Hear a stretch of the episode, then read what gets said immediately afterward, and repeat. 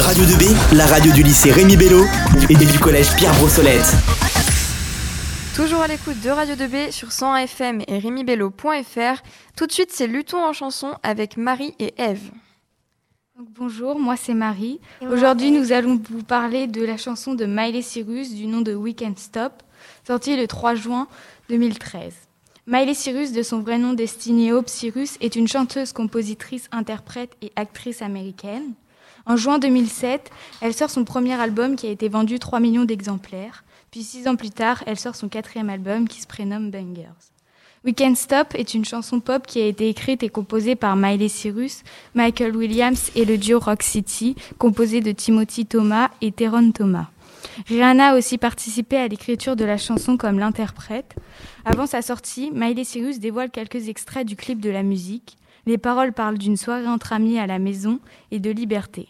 Malgré tout, son single fait polémique car elle parle aussi de drogue et de la chanteuse étant une très grosse fêtarde.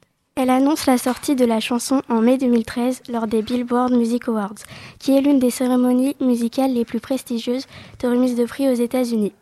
Lors de sa sortie, Weekend Stop a reçu des critiques mitigées, notamment par rapport aux paroles. En 2016, Miley Cyrus avait révélé se considérer comme pansexuel, une orientation sexuelle caractérisant les individus qui peuvent être attirés sentimentalement ou sexuellement par un individu de même sexe ou de même genre. Il y a donc un lien avec la chanson car elle a comme sujet la liberté. Elle parle d'une fête où elle se trouve et de la liberté qu'elle a à cette fête et dans la vie. Elle relie sa pansexualité à sa chanson car elle fait référence au fait qu'elle puisse embrasser qui elle veut, dire ce qu'elle veut et faire ce qu'elle souhaite. Elle évoque donc le thème de la liberté et des différentes orientations sexuelles. Aux États-Unis, les Américains LGBT ont obtenu le droit de se marier dans tous les pays jusqu'à qu'à partir de 2015. Et par rapport à la liberté d'expression, les Américains ont créé un texte en 1787, la Constitution des États-Unis. Elle est complétée aussi en 1791. Elle contient différents articles parlant de la liberté d'expression absolue. En France, la loi de 1885 dit qu'il y a une protection contre les discriminations en raison de l'orientation sexuelle et en 1999, elle précise que les couples de même sexe sont reconnus par le concubinage et l'adoption du pacte civil de solidarité. Pour la liberté, nous avons aussi une constitution, la Constitution des droits de l'homme et du citoyen du 26 août 1789. Elle précise les libertés qu'on a en France. Pour finir, nous allons écouter un extrait de Miley Cyrus.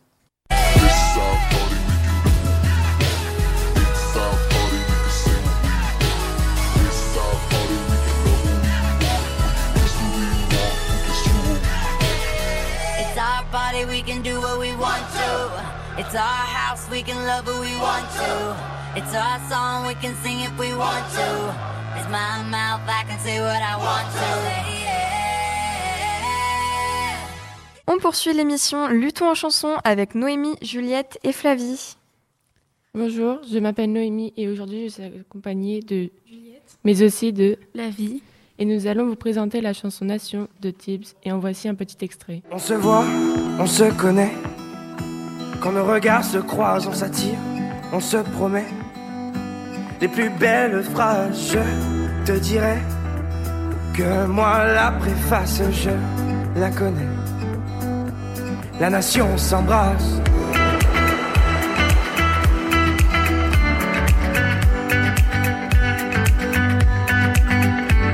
On se cherche de ville en ville par amour. Nous avons fait le choix de prendre la chanson Nation de Tibbs, de son vrai nom Thibaut Godilla, qui est un auteur, compositeur et interprète français.